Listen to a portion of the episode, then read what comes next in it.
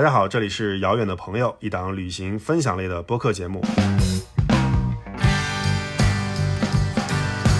大概干了一天活儿，我问他这干嘛？他说你不是报名了过来做这个什么大象志愿者吗？我在那这个是产业升级。这是我这辈子看过最好笑的漫才，太好笑了，真的是。而且我已经看了五遍了，每次我跟我对象两个人都就是笑成一团。播会和做客的朋友们畅谈关于旅行的方方面面。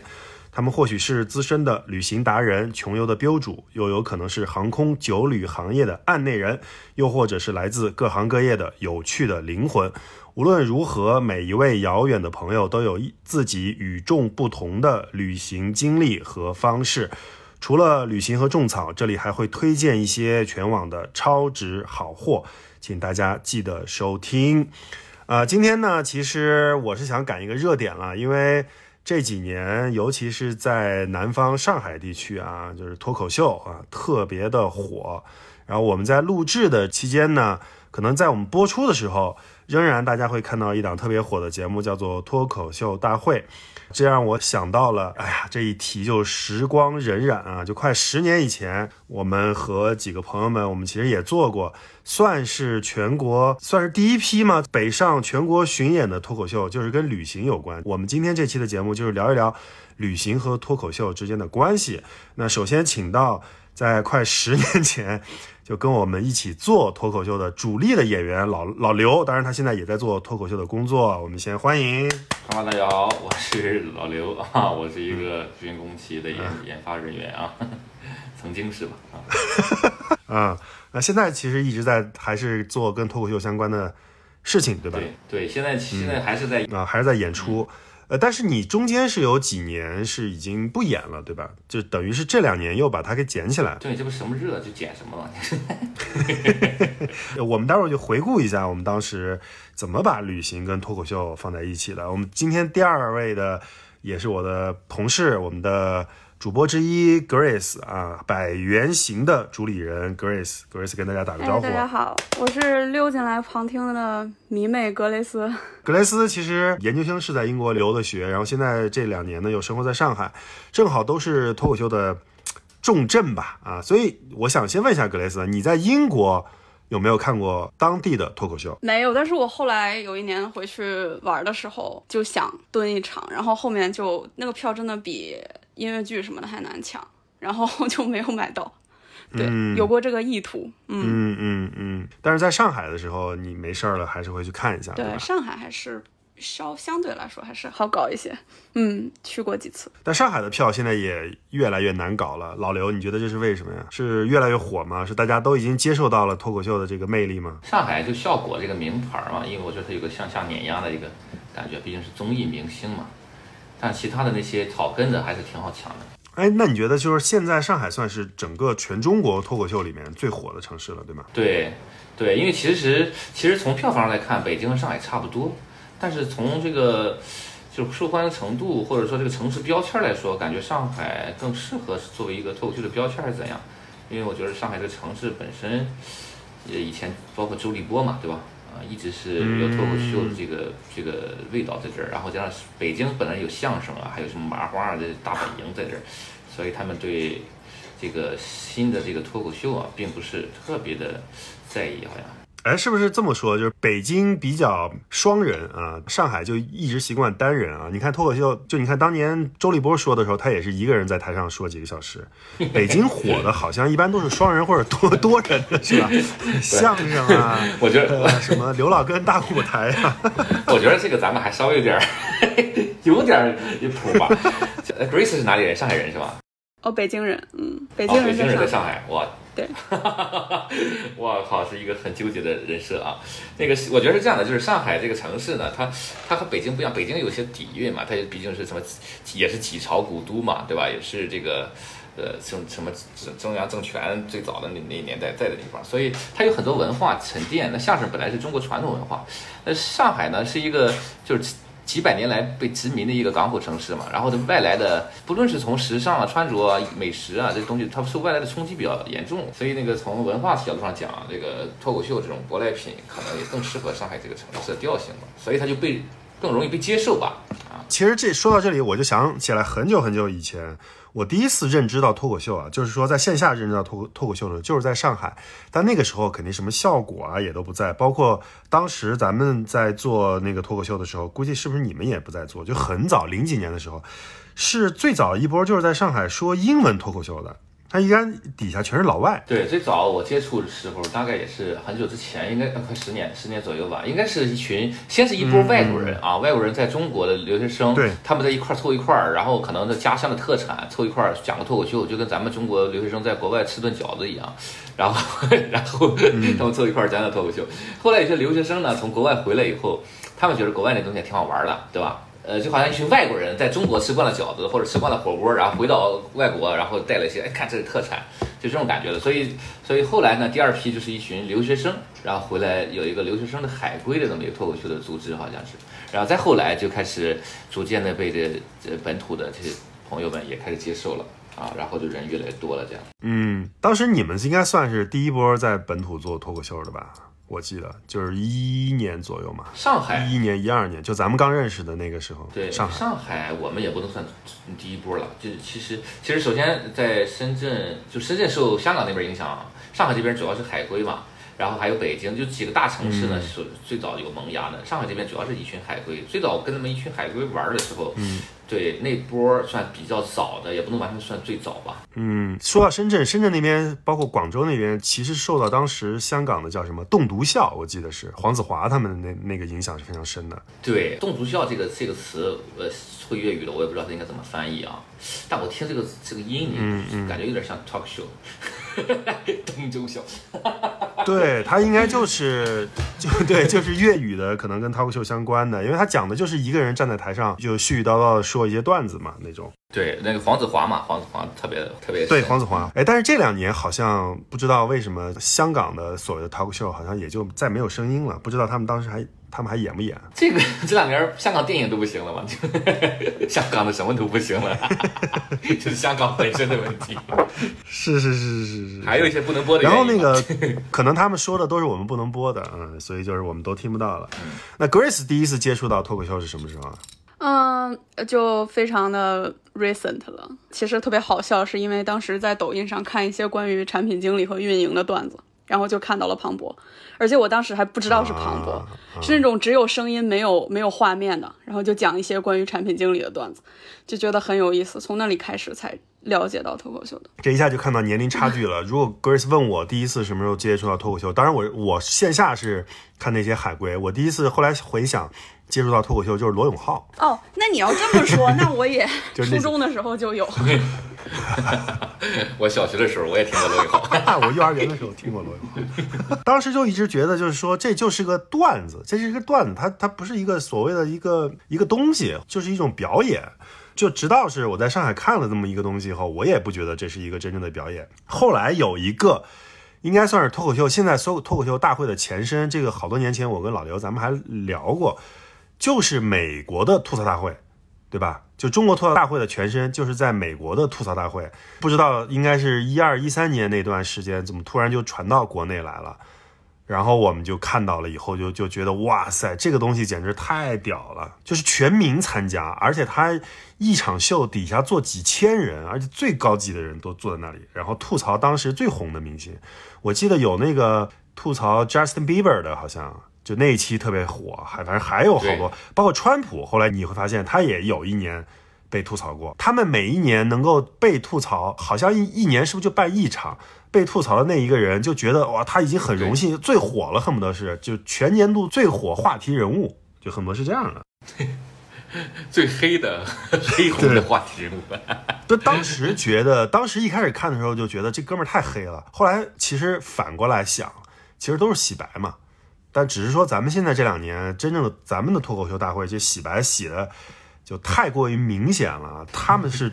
就是美国吐槽大会啊，是真敢吐，吐完了以后你会，哎，你转念一想，好像也是真凉的，有让你一这是屁味不凉了吗？加斯汀比尔现在凉了吗？加斯汀比尔那期是不是对你来说印象最深刻的一期吐槽大会啊？嗯，我其我看了我看了大概三四五期，我觉得对 Justin Bieber，我觉得是这样的，就是因为我们看国外的脱口秀有一个很大的问题，这些人我们熟不熟嘛？我们不熟的话，这些人他们内部梗我们听不懂，对吧？呃，那 Justin Bieber 他可能是因为咖位比较大，所以来的人相对来说看起来比较熟嘛。然后什么是就是什么体育界的呀，什么什么那个喜剧界的呀，电影圈的呀，对吧？我们能够认识的国外国外的明星应该是国际巨星才行的，所以我觉得可能跟咖位相关的。然后这个时候你听起来就会好笑一些。啊，对对对对，可能比如说像 Justin Bieber，他是这个流行明星嘛，所以他的一些犯事儿的梗，当别人吐槽他的时候，我们就知道他是怎么回事儿嘛，对吧？什么什么猴子呀，什么去别人家里怎么怎么样的时候，对，所以可能如果当时看川普的话，咱们也不知道他是谁，可能就没有那么强的一个代入感。对，就就反过来，等等他上任以后，会发现哇，好牛啊，经常敢吐槽，这太酷了。对对对对，是。刚才因为我为什么刻意提到格雷斯在英国留学呢？是老刘，我记得你当年第一次出国接受所谓的脱口秀培训，是不是就是在伦敦啊？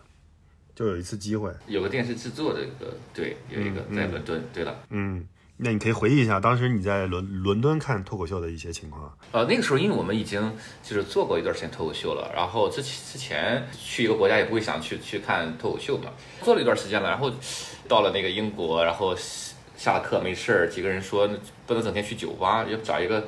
我们从事的行业过去了解一下，然后就 其实是看了一圈儿，因为本来还想去那个什么皇家戏剧学院去看那个话剧或者音乐剧什么，但是发现太贵了，然后脱口秀便宜一些。我们去那个应该是一个开放麦，开放麦更便宜一些，就 open mic 嘛，然后叫 top secret 一个一个俱乐部，我记得印象很深，它是它是一个地上一层和地下一层两层的。然后演员呢是在上面讲，下面讲，他们同时开始开始。当然我们觉得这个还挺省演员的，一共来，比如说今晚六个演员，这个上面的第一个就是下面的，比如说第四个，然后就转着圈来，你上面讲完下面讲，然后然后每个人，他们那个地方给我们印象最深就是我们平时讲脱口秀是最怕下面不安静，喝喝酒啊聊天什么的，但他们那个是可以允许你在过程中买酒水的，可能也是他们盈利方式吧，然后就。嗯嗯，买了酒水，然后听他们讲段子。印象很深的是旁边有一个老太太和个老头儿两个人。我说你这么大岁数了，也过来听脱口秀嘛？当时就是纯寒暄一下，顺便练练口语啊。然后那老太太说是这样的，给我看了张照片，然后我一看，哎呦，有个小姑娘长得挺可爱的，说这是我孩子啊，她得了绝症了，我们天天在家里照顾她。这这两天心情特别差，想出来找找乐子。然后跟我讲完以后，我也不知道该，就外这话没法接了，是吧？对 对。我说行，挺好。本来我词汇量就有限，然后他就讲到这种话题，我也不知道该怎么回复他。反正印象挺深刻的，有一个还有个黑人演员啊，那个黑人演员，我就是，但我不知道这段子怎么讲，不行你掐掉吧。就是他上来以后还特别放松，黑人我觉得这方面还有天赋的，把个酒杯就放我桌前，然后就开始讲，说我作为一个黑人，我最喜欢的就是看毛片儿。然后下面开始笑，他说：“你 你，他说你别笑啊！你们看毛片，我知道不是什么好事儿，但我作为一个黑人看毛片是励志，为什么呢？因为呢，就是我 我看了毛片以后，我才知道黑人可以做警察啊、老师、公务员。哦，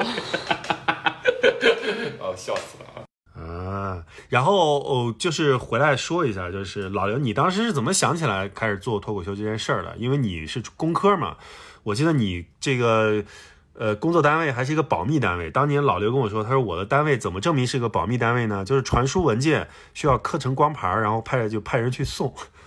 你把那个段子说一下，就是因为 就是一个人被泄密了，我告诉你，那个危险。就是什么抢电脑，然后那个那个事儿说一下，也太逗了。对我，其实是我那是一个。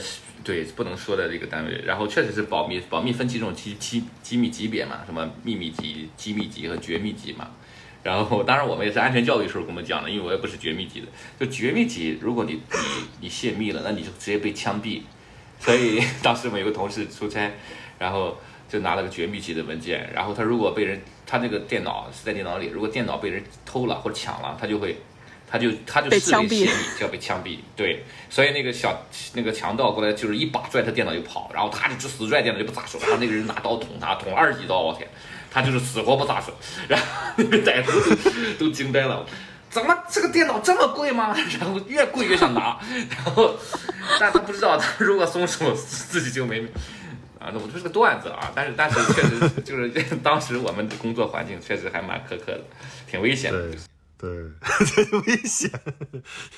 每次出去送文件的时候，都是对你的测试，是吧？对，有时候送送文件嘛，你。你万一丢了什么的，因为当时我记得当时好像刚刚有微信什么的吧，就是互联网也不是那么发达，不像现在呢，现在这么方便了嘛。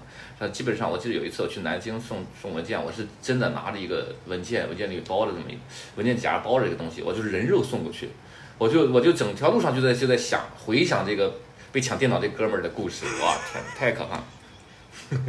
还好我送的不是秘密，我就是送个文件而已，但是我代入感特别强。所以你就就不干了，转行，因为压力心理压力太大，所以过来做了脱口秀是吗？哦，也倒也不是，因为主要是那个确实比较闲那段时间，太闲了，闲的，然后有很多这个空余时间嘛，可以去玩点什么，然后当时就是找了一个呃以社交为目的的一个演讲俱乐部，然后演讲俱乐部的人。我在那儿讲演讲还可以，水平还挺高的。然后他们觉得你这个演讲太幽默了，严格意义上说，这你这不是演讲，你是个脱口秀。然后给我介绍了一个脱口秀俱乐部，然后我就去，我就当时是通过这个方式知道这个俱乐部。然后去了以后，那俱乐部说我们有 open mic 开放麦，你上来讲，你讲的好笑你就讲，讲不好笑你就下去。然后就讲了大概有七八次吧，然后然后就加入了，他们觉得挺强的，然后就加入了。啊，就是当年的茄子是吧？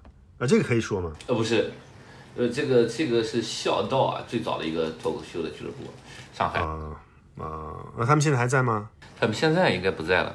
所以就是你就开始慢慢说了，那什么时候决定就专职做做这个事儿了呢？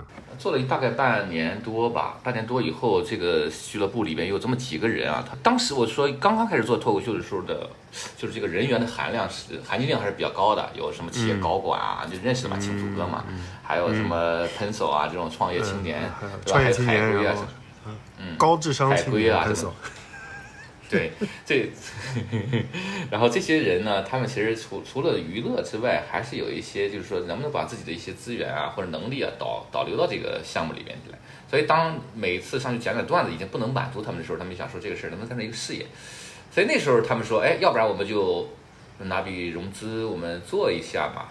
所以大概半年多的时间，他们他们就就想了一个方案，然后做了一个商业计划书，然后就就去拿了笔天使轮，然后从那儿开始我们就开始专职做这个事。事情应该是全职做的事情。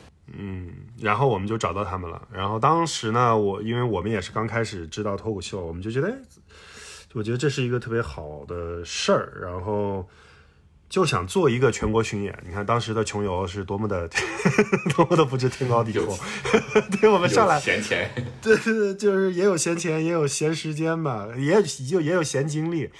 我们当时就奔着说，我们得做一个。呃，因为这个项目是我操刀的嘛，当时我就在想，我们要做一个起码囊括北上广深，当然后面广深没有实现啊，但是起码是北上肯定是实现了，是要做这么一个事儿，而且是而且中剧场对，而且就我刚想说这点，因为就因为并没有干过脱口秀这件事儿，你像我当时对于脱口秀是有一定的了解，但我对演出的了解，你要我现在在做这件事儿，我可能就会变成先在小俱乐部里做一下。那当时我觉得，哎，要要做个演出，那不得在一个这个有个一千人 左右的这个剧场里面做，所以我们的起始规模就是在北上做了个一千到两千人的脱口秀演出，对吧？呃，一个巡回，名字就叫做啊，出去干嘛？其实就是这意思，就是想把旅行跟脱口秀放在一起，我觉得是有天然的可以放在一起的。的点的，你老刘也可以回忆回忆一下，当时我们找到你们的时候，你们觉得这事儿可干吗？我们当时其实在一个比较混沌的发展时期，因为坦白讲有几个方向，因为脱口秀当时还没有效果，就没有这个行业应该说，然后我们更多的可能是做了一个所谓的综艺节目的喜剧编剧，然后以及小剧场演出的自己一个制作制作单位嘛，然后还往短视频上想想走一走。当时你们找我们的时候，我们想说。哎，这个就是首先啊，这是一这个是我觉得这是一个商业化落地的事情嘛。就是如果我们这个品牌做 OK 了，那是不是其他品牌可以复制？所以当时想说，那我我们不如试试看，所以投入精力还蛮多的。我记得当时还拍了几条宣传片，对吧？找了好多大 V 过来一起，呃，这个学习了一下他们的那个先进经验。对，然后然后这当时确实有点不知天高地厚，上来在这个八十人的小场子里讲的人，就直接去到这个是近千人的剧场里。但最终效果还是不错的，我觉得可能是因为这个内容更贴合这群人，对吧？大家就觉得还蛮蛮不错的，所以效果还行。那当时那个尝试，我觉得还挺酷的，有点超前了啊。嗯，非常超前，因为当时其实，在创作的过程当中，虽然是你们你们绝大多数时间在在创作，其实我们也投入了很多精力嘛和时间，就把我们的段子啊分就分享给你们啊什么的。然后后来还有一些段子真的是用到了这个巡巡演的过程当中。而且在那个中剧场，就是我后来就觉得这个确实是太太自大了，因为脱口秀要的是一是一种很近距离的感觉，但是原来的那种中型的剧场，其实那个观众跟台上，第一它有台上跟台下的这个区别，就是非常明显。那第二就是说，那个第一排观众跟演员之间距离是非常远的，所以能把那个场子现在要。再做一下要做热，我觉得那个勇气是非常非常大的。当时还是不懂，就反正也无所谓就做了。我记得在上，还还有人很多，其实当时的观众也是我们自己的用户。所以你们讲了很多什么印度的段子啊、日本的段子啊、什么哪里的段子，其实他们都能 get，他们觉得是非常有意思的。我记得在上海有一场的压轴还请到了，你看当时多么不懂，而且也没有这个行业，当时请到的压轴是大山老师。哇，对，就是一个旅行到中国，厉害，就就是直接干旅行到中国然后迷路的人，对对对，在天之灵。对对，就是中国相声界的在天之灵。因为我们的哎，当时是怎么请到大山老师的？当时是因为大山也突然不知道怎么觉醒了，就是脱口秀，因为当时民间是有一些这种脱口秀了嘛。大山说，哎，脱口秀，这就好像你知道吗？一群外国人啊，比如说，比如在在英国嘛，就他作为一个中国人，他发现一群外国人在包饺子，他说，哎。包饺子我会呀，这不我老家的手艺吗？然后突然就觉得，那我是不是应该做这个英国这个包饺子这个老大？所以他觉得脱口秀就当当时应该这么这个感受吧，就他觉得他怎么中国人的脱口秀？那我作为一个加拿大人，脱口秀我不是擅长嘛？我又是一个语言类的，我又有个基础的这个明星的人设嘛，所以他就说他要不然他就试试脱口秀嘛。然后当时他就在线下经常会讲，然后我们就碰到了，就认识了。认识以后就说，哎，那我们这个演出，要不然也喊你来。他说行啊，因为他当时也是在小场子里演，弄这种大场子，他也没有经验，也没有经历。他们觉得哇，咱们做这么大的场子，那不就来一来吧，对吧？然后他们也也稀里糊涂的就来了。对对对对对。但我其实对于咱们的段子印象非常深刻，我对于大山的段子其实几乎是没有印象的了。就从你的角度来看，你你觉得他的段子怎么样？我忘了，他后来也不说了吧？好像他后来呃，现在不怎么说了。但当时段子，我觉得他还是挺猛的。就是他刚刚开始讲脱口秀的时候，段子还是挺猛的。我记得他那时候说什么：“哎呀，大山啊，他别人一看老了，对吧？确实老了，已经是两个九零后孩子的父亲了。然后大家一稍微一乐啊，以及三个九零后女孩的干爹。然后笑的不正常。他说大家不要误会啊，我这我这做人干爹呢，是花钱让他们上学。哦。”这两个女孩现在在东东莞学钢管舞，学的非常棒，基本上是这种，就还挺暴力的吧？就是对这个这个我想起来了，就是说他有点为了他说脱口秀的时候，有点就为了摆脱自己当时说相声那种很正的这个这个感觉，其实他有点往那个欧美脱口秀的方向去走，就是他把欧美那就那一套就带过来嘛。因为你知道欧美脱口秀里面最常用而且百试不爽的，第一第一个就是。种族歧视梗嘛，第二就是男女对立梗嘛，基本上就是这样。对，然后就是性暴力，歧视性，对对，种族歧视性，对，就所以所以他他也是玩这种的。哎，你现在还记得当时我们说的那些梗里面有没有让你印象特别深的梗啊？我印象比较深刻的，就是有些我觉得不太好笑的，但是这但是当时提炼了以后，觉得这应该讲一讲的。然后，嗯，我后来我那天前前两天翻稿的时候翻到一篇。就是我在讲那个去印度旅游的，然后这是我给你的那个稿子。他们哦，不是这个不是这个不是吧？啊啊，对对，这个不是我给你的，是另外一个是我给你的。然后偷你东西以后呢，你看到这个人呢，你去找那个大堂经理去，你去去告他，发现你中国人，你看印度人脸盲，对吧？你他问你是哪一个，你把服务员叫出来，你也你也指不出是哪一个，你就瞎指一个，对吧？然后呢，印度人看中国人也脸盲，然后他以为他偷了你，就就我当时觉得这事儿也不是很好笑，但是我觉得可能去印度旅游人有有这种经验还是怎么着的，当时他们笑的还挺开心。对，然后还有一个我记得是当时那个彼得他讲的那个 helicopter 的那个的梗，啊、那是就模就模仿对对模仿日文的那个笑话的那个梗，我觉得是印让我印象比较深的。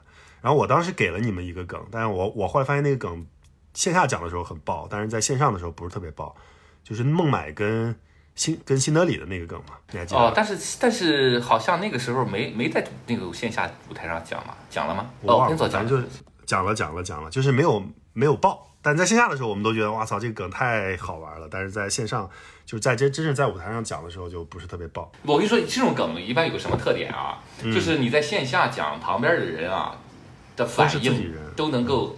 都能不是都能够让你看到，所以他们有些时候作为朋友，他们不好意思不笑。然后不好意思不笑呀。你想四五个朋友在一个在一个小屋里，然后你讲了个梗，你眼眼睛直勾勾的盯着他们，他们也慌。但是舞台，我觉得这个是这样，有些人在私下里社交里的时候是特别好笑一个人，一到这个脱口秀舞台上就感觉特别干，这是很多初期做脱口秀的人一直要解决这个问题。嗯，像我一样，就你看，觉得我就觉得我自己特别不适合做脱口秀。线下聊天其实还行，但是线上的时候，我就觉得呃这个自己的节奏感不太能把握。我记得我还给过老刘你们一个梗，但是我上次在在上海看到你讲这个梗的时候，我我觉得线就线下就爆了，就是关于杨成刚那个梗。杨成刚 这个，这个这个还挺，这个我觉得挺难讲的，这个梗还。对这个就是他私下里和在台上不太一样，讲起来。对，你要在台上加加上表演，加上铺垫，就会非常爆。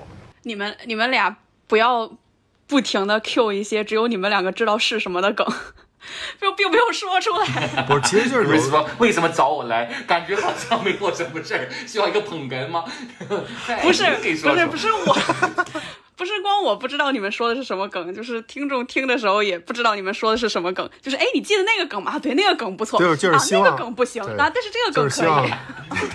希望听众去线下找老刘去听一听他们的梗。对我们既然说到旅行跟脱口秀的话，我们就不回忆过去了。你自己这几年出去，就是在国门关闭之前啊，出去的时候，有没有把你旅行的经历后面有写到脱口秀里面的一些经验？不多，因为我我是这样的，就是我发现有些人脱口秀演员是一种高产型的，像什么教主啊，谁的就是就是做七八个专场了，一个专场九十分钟，对吧？七九六六百多分钟内容了。呃像我这种就是就是不太喜欢大量的写 创作的人，但是我会我会出去旅游，我会我会有很多好玩的事儿，跟朋友聊天儿什么的。但是真正搬到舞台上去讲，我觉得没那必要。但是确实是有有挺多很很很神奇的事儿，就是去旅游的时候，但是只只限于私下里分享。哦，那有什么可以在这里面跟我们分享分享的吗？我们这儿也算私下里。我想想，因为因为我觉得出国旅行这这个事儿已经有点遥远了。自从这个疫情来了以后啊，我现在回想一下，哦，之前我靠，之前我去一趟泰国，你往泰国你去看大象，我不知道你去去泰国是不是都要看大象？我去泰国看大象，然后我就想说，这个看大象怎么这么便宜？因为我我这个我也不懂，然后我就直接找了一个那个。那个什么，就是旅行社还是什么的，我也不认识那个，然后英语水平一般般，然后大概知道有个 elephant 啊，然后这我就去了，去了以后有一个全程英文向导的人给我们讲这个大象，哇天呐，我一想这大象看起来，因为我印象中它不是应该上去骑一骑，对不对？然后拍拍照什么的，结果过来以后就让我开始说喂喂大象，然后给大家做饭，然后给大象铲屎，然后给大家洗澡，然后后来。大概干了一天活儿，我问他这干嘛？他说你不是报名了过来做这个什么大象志愿者？我靠！我在那这个是产业升级。然后他是他是叫什么？就是那叫退休大象，你知道吧？就是全都是很老的大象，都是那种表演不行了结束了的，然后在那地方养老的。然后我们就去，就没有一个年轻有活力的大象，个个都老态龙钟的。我感觉去那个养老院干了一天活儿，还没有语言交流，都是大象。呃但是回来以后，我觉得哎确实还挺神奇的一个经历啊，不太一样。嗯嗯嗯，就是，但是我经常会干这这种事儿。票就像是跟穷游上买的，因为我们当时。我记得那几年就是非常倡导，就是不要去看大象表演，不要骑大象，然后可以通过一些对去呃帮大象洗澡啊，然后互动啊这种方式，然后 所以这个很有可能就是当时的那个产物。对我们，但是我们就是在街边儿直接碰到一个那个小房子，看画个大象，我们进去问的。就是不要逞能，我就就是千万不要逞能，你高估了自己的英文水平。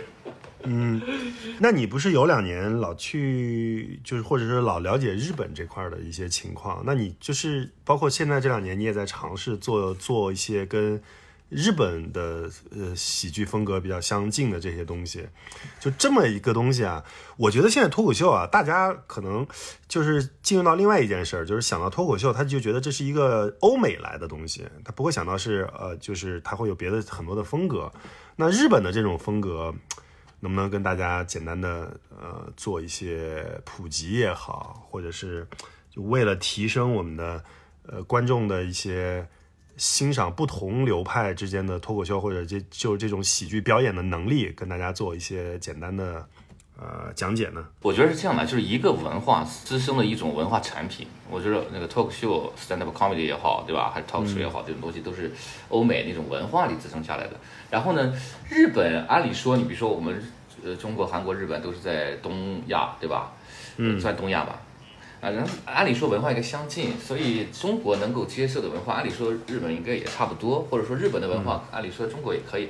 我去日本旅行的时候，我发现日本的最当时全民最基础的那个喜剧形式是漫才嘛，对吧？就两个人的，有点像相声啊，也装傻一个吐槽。然后呢，他有这个，他也有这个，就是纯 stand up comedy，然后甚至是英文版的啊，但是就是蛮好笑，因为我我记得。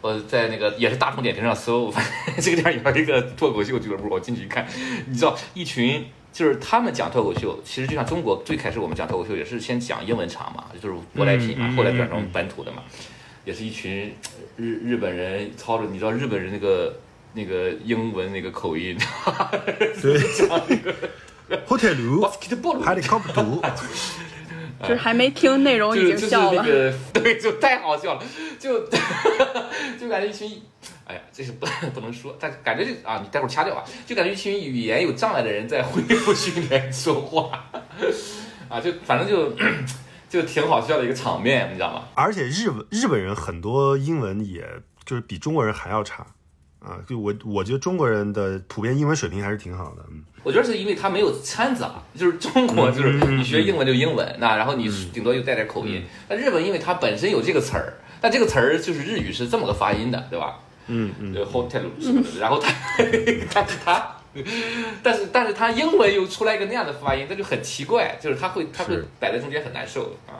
然后这个是这个是舶来品一部分，然后还有呢就是单人的日本也有的喜剧形式，叫落语嘛，好像叫什么的，就是就是也是一个人的喜剧形式，其实它不限制非得讲好笑的，就是非得是讲这种逻辑语言的梗。我觉得脱口秀更多是逻辑的梗，对吧？语言的梗，他们那个什么梗都有。啊，就是 就是肢体上的，还是什么表情上的，还是音乐什么配合上的都可以。我印象有个特别深刻的一个一个哥们儿，他穿了一个三角裤头儿啊，剩下的全没穿啊，就穿个三角裤头儿。他说给大家表演一下，怎么样让你看起来像浑身什么都没穿一样。然后 他就说，呃，这个一百米跑啊，起步的时候各就位预备，然后他就蹲下了，然后他因为他的肚子特别大，就把那三角裤挡住了。然后他就说裸体达成，然后我大概就这个意思嘛，就是就他就一个人大概表演了大概七八种状态下，他这个样子看起来像什么都没穿，这是这是他的喜剧，有点像超级变变变。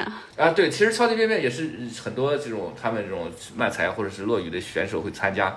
日本是一个，我觉得是他比较喜欢脑洞或二次元的这种这种感受的东西。我记得他有一点是深刻的是，他的街头，我当时去大阪还是东京嘛，大概有两两三个这种中剧场，就跟我们琼油冈那个剧场那么大的地方，每天都在做喜剧演出，而且每天几乎都是售罄的，所以他们日常的喜剧的演出的频次和翻台率还挺高的。这个这个现在在北京、上海好像都没有这么大频次的，现在效果好像还有吧，其他的地方很少有这么大频次的翻台了。哎，你要这么说的话，我突然想起来，就是说日本的这个喜剧艺人的地位也是非常高的。你看，就这几年好多就娶到什么我们中国很多网友所谓的什么老婆的，都是这些搞笑艺人，对吧？在收入上嗯排行榜里面，搞笑艺人也是非常站在前面的。我记得什么苍井优，不是苍井空啊，苍井优什么这样的老公都是搞笑艺人呃他们除了嗯在可以做自己的搞笑的表演以外，就包括像各种综艺，其实他们也非常可以。嗯，北野武最早就是是说说漫才的嘛？对，就是日本的这个搞笑艺人的，就是社会地位会高一些。你看，在中国，你说艺人啊，比如说电影的艺人啊，鄙视链儿的话，对吧？鄙视电视剧的，电视剧鄙视网剧的，对吧？网剧鄙视什么综艺的，对吧？综艺的鄙视什么线下的，对吧？那在日本，好像这个综艺的这个其实喜剧艺人啊，就会在 top，是很奇怪的。你想相扑这种在日本的呃受尊重程度也特别高吧？我觉得日本它有它的一个特殊的这个鄙视链的这个排列组合吧。啊，嗯嗯，所以他们喜剧艺人就是真的就真的社会地位特别高，所以就很多这种女明星啊啊什么的就特别喜欢找个喜剧艺人，就感觉找到个顶流一样啊，但长得又很奇怪。呃，Grace 看过漫才吗？就是线下看过漫才吗？啊、线下没有，但是这期脱口秀大会那个我真的太喜欢了啊！就某第一轮被淘汰的漫才组合，我太喜欢了，这是我这辈子看过最好笑的漫才，太好笑了，真的是。而且我已经看了五遍了，每次我跟我对象两个人都就是笑成一团，太好笑了，真的超级喜欢。哎，所以像这种的是，今天我就是易烊这也千玺，不夸对吧张，？因为我 一样千玺粉，四四弟弟粉，啊啊，哎，这个也蛮有意思的。就那个组合啊，最早他是一男一女啊，我记得对吧？嗯。后来那个就一个小女孩，她回去上大学了嘛，啊、就某脱口秀艺人，就后来就顶替，就顶替，就 就变成了。本来是 Beauty and Beast 的，现在也是另外一种的 Beauty and Beast 的，只是同性之间的 Beauty and Beast 了。对，那你怎么？就老刘，你是怎么开始对漫才感兴趣的呢？我觉得就是说，因为你最早你看做演讲，然后又又是脱口秀，怎么又跑到这个跟就是慢慢的把一些精力和兴趣投入到漫才当中去呢？咱不是聊脱口秀嘛，都聊到 聊漫才。我其实对喜剧还蛮感兴趣的。其实我们刚刚开始做脱口秀做了几年，那时候在碰到了一个，哎，这个也是跟旅行相关了。当时应该是台湾，然后他们有这么一个厂牌叫卡米迪，然后他们是一个喜剧的厂牌，正好来上海也玩儿。玩儿的时候呢，他们那个喜剧厂牌的有很多人也在做脱口秀，也在做漫才，然后这些人他们就正好到我们那俱乐部来演了一下，发现哇，这个好好笑啊，这是个什么东西呢？然后后来就去 B 站看了看，原来啊，这是一个在 B 站还挺火的一个喜剧形式，在日本特别多的。然后我们想说，那我们也搞一搞试试看嘛。然后我们就当时应该那个时候应该是七年前，大概七七年前左右了。然后就就尝试着在线下开始搞这种演出，加加了一些漫才的形式，还行。我觉得我觉得是，就一开始会有一种很奇怪，因为它既不是像话剧演员演的那种特别的饱满，也不像是脱口秀演员的那种特别的特别的呃粗，它是它是略，我觉得如果是语言喜剧，它应该是稍微表演多一点的语言喜剧，就是但是其实核心还是它的梗会特别的奇怪，就是特别的脑洞，就是以脑洞。我觉得，我觉得有很多人也问漫才跟相声的区别，我觉得可能就是梗的选择上不同吧。那相声可能选择那些更稳的梗吧，那漫才就选那些特别奇怪的、脑洞大的，然后让人听了以后哇，就这种感觉的。所以就就我一直比较喜欢这种类型的喜剧，我不太喜欢，就是我也喜欢那种传统的什么贾玲、沈腾、沈腾那种啊，但是宋小宝这种，但是但是更喜欢这种就是飞一点的、奇奇怪怪一点的。嗯，所以哎这个还挺好的，就开始摸索去搞这个东西了。我听漫才就一一直有一种就是就是后来慢慢也有有点喜欢，就一直觉得他其实挺让你琢磨的，就因为他很多那个节奏，他的结束就突然之间就结束了，你知道吗？就啪一下就就定就定在那儿了，就你得越看你就脑子才能越反应过来，但是一反应过来就哇操太好笑了，就这种，就反而反而这种看多了以后就是那种。特别平铺的那种梗，就因为你看多了以后，你就会猜得到啊。那猜得到以后，就可能就是，我觉得还是节奏感的点，啪一下就止住了，就比三句半。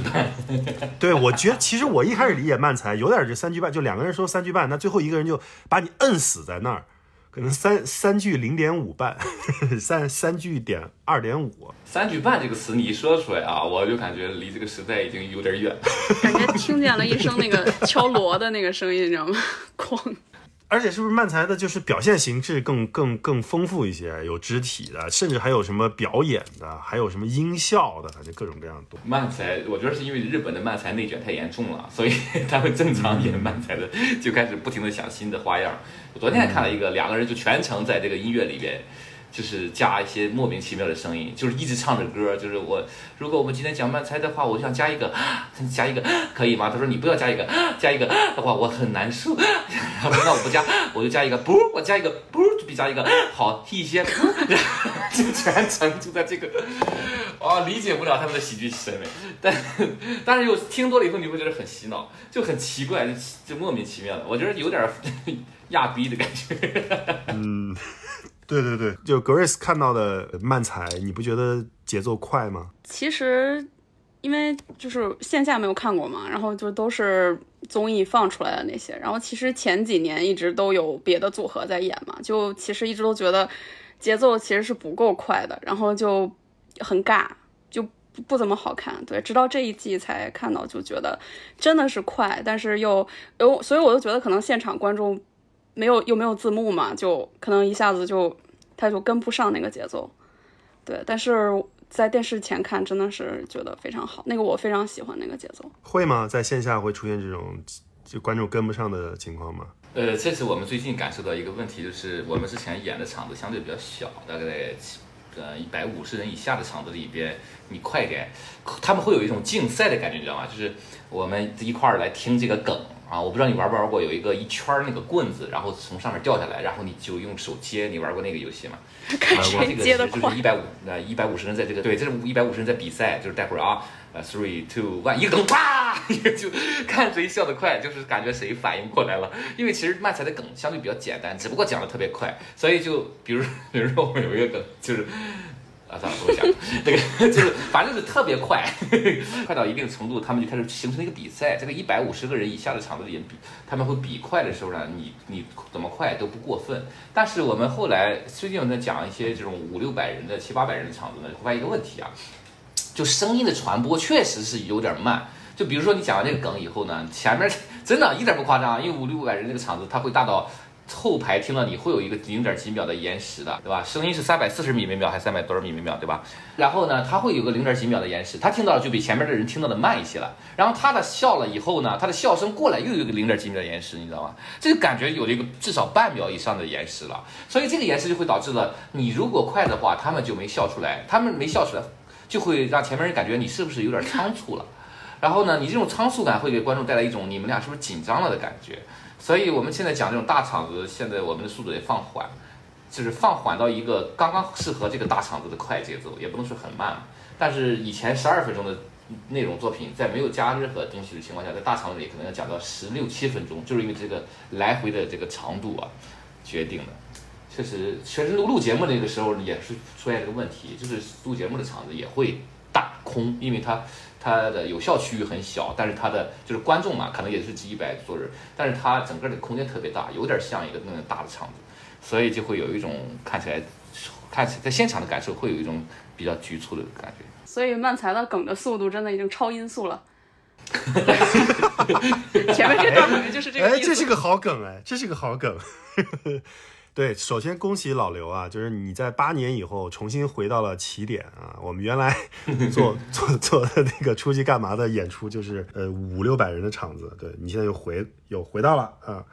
第第二个点，我在想，对，第二点我在想，就是说，那现在这些场难道不是前后左右都有音箱吗？那也不是完全从你这个角度发发过去的，对吧？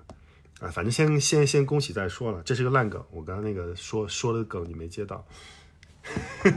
也超过了电流的速度，可能是，就是就是它以你为圆心啊，就会形成一个扇形的。哎，现在国内做漫才的，就是说很多还是能数得过来啊。在之前应该是很少，就然后后来这段时间也在做一些培训和分享，然后也会有越来越多的。现在上海吧，因为我们会经常会做一些分享和培训。然后也希望这个这个市场能大一些，所以最近会多一些了。最近大概上海也新出了那么四五组，我觉得还不错的新人漫才。就是如果要做漫才的话，是不是就是对于日本动漫的了解啊，这些的，就是二次元的了解，算是一个必备的。因为漫才里面，包括现在这几年很就很多是有这种节奏的梗，对吗？我知道，就像你特别喜欢《银魂》嘛，就是说你得老看这些二次元的东西，你才能理解漫才的节奏。呃，我觉得这个思维习惯，但是但是你看啊，就像周星驰和孟达，其实 就是一组很漫才的演员，你知道吧？就是就是一个人在装傻，另一个人把这个装傻这个事儿给他点透。吐槽其实就在说出观众心中想象的那句话，对吧？这呃，他其实吐槽就是就是就是帮你说出心声嘛。所以有些时候你这个梗或者你这个表演其实很烂，然后观众看完这个表演不会笑的。但是 有一个演员站到你这边说：“哇，你这演的也太烂了吧！”然后观众就觉得是啊，好烂啊，然后就给你。哦，所以所以是不是这么说？就就说无败之地。所以是不是这么说？就是慢才其实是可以故意演的很烂的。你如果通篇都是这样的话，别人也会审美疲惫的。但是，但是我想说的是，其实像这种表演形式或者这种喜剧形式，它不仅仅是在慢才里的，它很多，你像，呃，日剧里边有很多，像是我是大哥大这个这个日剧，它里边很多搞笑手法是是这种手法的。包括现在很多动漫的配音的二创，我不知道你有没有看过，比如说那个三国的，我最近特别喜欢看的《植物村》还是什么的。对吧？他那个诸葛亮，就是在那个什么打打荆州还什么时候了，就就是发布命令嘛，说说关将军何在？在，我命里兵分三千六百路，这分太多路了吧？哦，我命里兵分两路，每路两个人，人太少了。这 好漫才啊！对，其实我第一次看那个漫才，我就觉得很像那个早些年那个搞笑漫画日和。对日和其实就是对日和其实就是就是日本的漫画转过来的嘛，对吧？从日和到呃万万没想到，其实就是最早王大锤他们那波配音演员先是做呃翻译嘛，字幕什么的，然后配音，然后再做成了自己原创的一个表演。所以那个是那种节奏就很就很慢才啊。我觉得他是其实其实慢才也是用的这种节奏，你可以说他们很慢才，也可以说慢才和他们用的是一种搞笑手段。这种东西呢比较短平快，比较直接。我觉得，尤其是在经济或者社会发展速度高到一定程度的时候，大家越来越没有闲心去看你铺平垫稳讲一个大笑话。那这个时候，我就希望你快点给我啊！讲完我就就听完我就走。我可能对，就好像以前你 以前你看电视剧对吧？现在你看网剧，电视剧一个九十多分钟，网剧现在就四十分钟对吧？现在是日本的晨间剧都二十几分钟，然后越来越看短视频的这种短短视频剧对吧？三分钟一集，所以我觉得是这个这个经济节奏、社会节奏变快了，导致你对文化产品的诉求也是快了，对吧？以前我们全家人可以坐在沙发这儿看一个好声音，看一个什么达人秀或者喜剧。那个什么喜剧欢乐喜剧人，对吧？现在你看很少有人会一群人坐在这儿，没有这个时间的功夫了。可能你就拿手机短视频里看一段何广智的段子，或者看一段李雪琴的段子。这个碎片时间导致了你对这个单位时间内的信息量需要更多了，所以这种快节奏的。东西就应运而生了。那我觉得可能日本前几年的发展可能就是这种快速了，所以他们的喜剧也变成这种快速的节奏。那我们现在节奏也变快了，所以就越来越能接受这种东西了。嗯，对对对。哎，后面我看咱们再聊一两个问题，咱们就可以结束啊。就是说，就普通的时候，就正常的时候，脱口秀演员创作梗的这个。就是这个，我觉得是我这两天啊，我跟我几个朋友聊，就大家都就是普通人都想知道，就这些梗到底它都从哪儿来，然后它怎么转化成为一个可以在在舞台上去讲一讲的这个梗，或者叫就是一个成型的东西。这个时候你就有有一有一些初级入门的书，叫手把手教你玩脱口秀。那那不程璐写的吗？对。翻译的是还是写的？他翻译的，翻译的。这个原作者叫格雷格·迪恩啊。他其实是这样的，就是脱口秀呢，我觉得是是，它其实有很多个分支领域。你比如说最近这一期比较这期比较火的那个杨波，他就 one liner 那种，对吧？他就一句话一个反转那种。那这种 one liner 呢，你说它有什么大的这个故事？什么都没有，他就以他就是一个小的一句话一个反转的。他这种我觉得它是一个小的基础的搞笑的单元，对吧？但是这种单元，你就把它单独拿出来给人看，那也可以成为一种艺术的形式。然后还有我比较喜欢的，之前在 B 站上你们能搜到的那个，有一个音乐戏剧那个脱口秀的，他就是他本身就是一个一个音乐人，他做的音乐的那个就是演唱会的专场已经非常的专业了，但是他就非得每一首歌前面加一段段子，我感觉 他更像个演唱会，但是他就是脱口秀专场啊，他有摇滚啊，有什么说唱啊、民谣啊，什么都有。所以那还有还有之前有个腹语的吧，我不知道你们有没有印象看过啊，美国的还是哪儿的，就有一个骷髅，然后眼眼珠特别大，然后他就用腹语跟他那个玩偶一块儿讲脱口秀。所以其实脱口秀的形式本身就分很多种，我觉得是很开放的，只要是一个人的。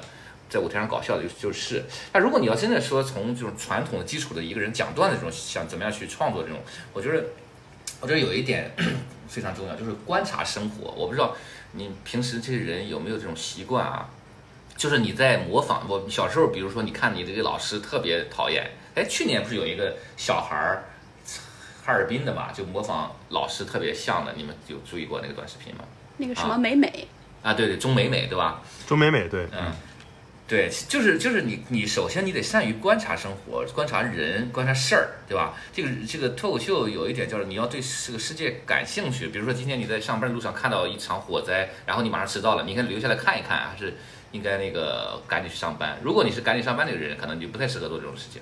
就你对这个世界感兴趣、好奇，然后你什么事儿都要去看一看，然后看的过程中你会发现它里边有一些。很奇怪的，就是我们我们这个喜剧圣经里边说，这这个事儿，只要但凡满足了以下四种情绪，你可能就会成就成为你的脱口秀一个前提了。就这个事儿，或者艰难，或者尴尬，或者古怪，或者愚蠢，就艰难、古怪、尴尬、愚蠢。如果能让你产生这四种情绪的话，你也许就能里边能够发掘出一个段子。所以这是这是最最初的你想要下手写脱口秀的一个一个抓手吧，就是如。因为脱口秀其实对表达观点的诉求还蛮强烈的，如讲笑话和讲脱口秀可能。在欧美的里边更大的区别，至少我们看了几本书里边是这么介绍的，就是你是在表达观点的，只不过是你用喜剧来包裹的那个事情，但你最终还是在表达观点的。那你这个观点，你首先你得觉得这事儿艰难古怪、尴尬愚蠢，你才有情绪让你去说这事儿，对吧？你说，哎，太阳从东边升起，哎，这事儿我真真嗯真正常，就就你就你就讲不出段子了，对吧？对吧？你你你看，比如说杨丽讲女权的段子，他觉得为什么我们女生啊？精心打扮了，对吧？我们是上学，然后成为高管了，我都没有那么自信。但一个男的啊，就就今天早上洗着头，他就说牛逼，对吧？他凭什么那么自信？这事儿他就是他发现了一个真的非常古怪的事儿，或者非常什么呃女对女生来说非常艰难的事儿。那我觉得这就是。开前提就是你在生活中，首先你要你的这个有情绪的人，情绪饱满的人，你对什么都没有情绪不行。然后在你的身上观察，观察到的某一个事儿让你产生情绪了，那这个情绪满足这四下四种之一，我觉得就比较好写，你就可以尝试试一下。你比如说你你现在回想一下，你就最近发生的事儿有没有让你产生情绪的比较强烈的，然后你看是否满足这个，然后我觉得就容易写出一个段子。嗯。那我这边有一个继续的问题啊，就是像你们这种就是干了很多年，然后甚至或者是像效果的那些选手，就是他专业脱口秀，他甚至他不光是要给自己写段子，他要给别人写段子，他怎么就是他就是因为人观察生活的这个，嗯，大家都活二十四小时嘛，对吧？就这些段子都怎么就能够持续的产出出来呢？哦，我觉得我觉得产出段子是比较难的，但是段子化是比较容易的，就是你说这个每个人都有二十四小时的事情，就是。如果今天，呃，我作为一个喜剧编剧，你来了一百个人，让我每个人给你写一段段子，我觉得是很困难的。所以他们有一种比较方便的方式呢，就是我把你的内容段子化。就今天你遥远过来了，或者 Grace 过来了，我想帮你写一段脱口秀，我觉得很难。首先我得了解你，对吧？那干脆就怎么做呢？就是比如说 Grace，我问一下你最近经历的事儿，或者你对某些事情你觉得非常不满，或者非常有情绪的事，你讲给我听。这种事儿，你是你身上发生的事儿，只不过我你讲的时候可能没有那么好笑，然后我想用一些脱口秀或者喜剧的技巧，让你把这事儿变得好笑。我觉得这个不难。所以其实去年有一篇文章是讲许知远的段子是怎么写的嘛，然后不就有他那个许知远确实觉得张大大长长得很丑，还怎么，反正就是他会有这些观点嘛，对吧？然后脱口秀演员负责让他好笑化。我觉得这个是，因为你想吧。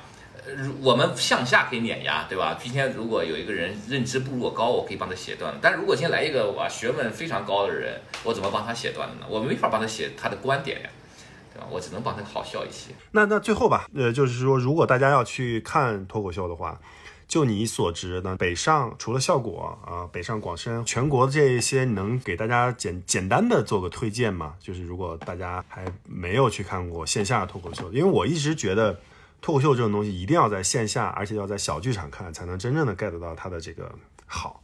就是节目呢，它当然是一个很好的东西，但它呃其实能反映出来的脱口秀的魅力还是要打了很多折扣的。对，所以就从一个相对你这个比较专业的角度来说，给大家介绍几个。呃，不是像效果一样这么大的俱乐部，也方便大家就一就大家去看一看呗。我给介绍几个渠道吧，我觉得是这样，就是首先啊，因为我因为因为我觉得呃，在其实其实这个差异还蛮大的。你比如说在效果的演出，它可能会票价高一些，票难抢一些，但是。呃，每一场演出的观众过来的体验感确实会好很多，这是我在不同的场子里，呃，演出过以后的感受。但是确实有些时候票很难抢，或者是对学生来说比较贵。我觉得有几种渠道，就是首先，呃，北京、上海这种地方当然有效果的演出，其他的一些城市偶尔有效果的巡演。除了这个之外，首先我觉得可以关注一下，就当地的这个就是大麦啊，类似的这种。如果当地的俱乐部发展的比较好的话，它会在正规的票务平台会有会有售票的。我觉得，我觉得这是这是这是第一个选择。然后第二个呢，就是，呃，有些俱乐部他可能还在萌芽期。当然，你你可能去看他们演出也会面临一个问题，就是他们整场不好笑，当然也有可能整场特别好笑啊。那这种俱乐部，你可能就需要在微博上你去搜一下，因为这种俱乐部的名字一般都是什么什么城市，比如说济南什么什么脱口秀，你搜济南脱口秀，应该在微博上会搜到他们的公众号，然后或者在那个。小程序里面也会搜到他们的，然后他们就会有他们的定期的演出的信息。因为据我所所知，现在全中国一二线城市应几乎都有脱口秀俱乐部了，所以其实大部分城市你应该都可以看得到自己那个城市自己的那个脱口俱乐部的表演。当然可能水平参差不齐啊，但是你在微博上搜一定会搜得到的。如果他连微博都没有，那我估计那个确实也不大行。OK OK，好好好，今天就差不多啦，我们感谢老刘。嗯，然后我们接下来是 可能会有巡演，全国巡演，呃，但是票也不一定好抢。你准备什么时候演？大概我们专场吗？对，我们专场，因为这不是十号第一场，然后是二十五号会。会在上海，然后二十五号下个月十月中下旬以后，打算会去全国，至少先巡巡几个城市，感受一下，看看我们的号召力，还有在当地我们的我们的搞笑是不是买单这种感觉。好的，好的，好的，好的。这里是遥远的朋友一档旅行分享类的播客节目。那今天我们聊了一下，啊，借这个脱口秀的这个热点，我们聊了一下脱口秀，也聊了一下脱口秀和旅行之间的一些话题。我们再一次感谢啊，我的朋友老刘。Hello，谢谢。嗯，我们下期再见，拜拜。